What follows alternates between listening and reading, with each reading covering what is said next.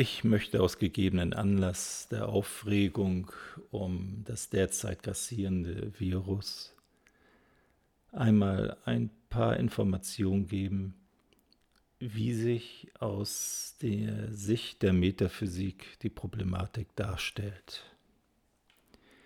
Das ist eine Kurzform, deshalb ist dieser Beitrag auch nicht sehr lang.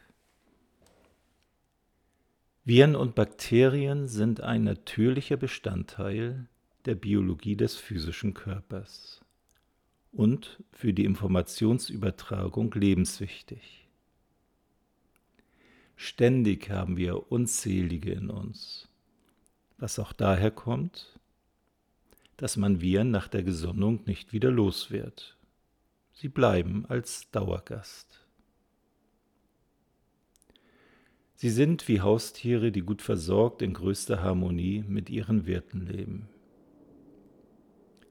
Das Kollektiv alles Seienden könnte ohne sie nicht existieren. Sie werden von einer normal ausgeglichenen Psyche liebevoll mit dessen Bewusstseinsenergie versorgt und leben unauffällig latent im Körper. Sie wenden sich erst dann gegen den Wirt, wenn der Energiezufluss stockt, was durchweg psychische Ursachen hat. Wenn der Wert durch Sorgen und Probleme psychisch angeschlagen ist, vielleicht gar sein Lebenswille beeinträchtigt ist, dann ist ihr Energiezufluss gestört und sie wenden sich gegen ihn.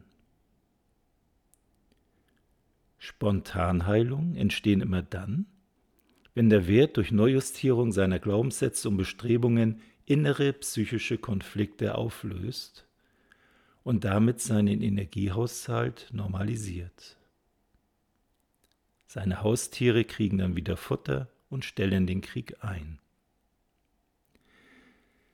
Deshalb ist auch die von einer Psychologin bei Krebserkrankungen erfolgreich angewandte Autosuggestion Soldaten, der Krieg ist vorbei, geht nach Haus wirksam, denn sie beruhigt die aufgewühlte Psyche des Patienten, lässt ihn aufatmen. Es ist also anzunehmen, dass über kurz oder lang in fast jedem Menschen dieser Virus angekommen sein wird und sämtliche Abschottungsmaßnahmen, wo Ortschaften abgeschottet werden, dürften die Verbreitung nur verzögern, aber nicht verhindern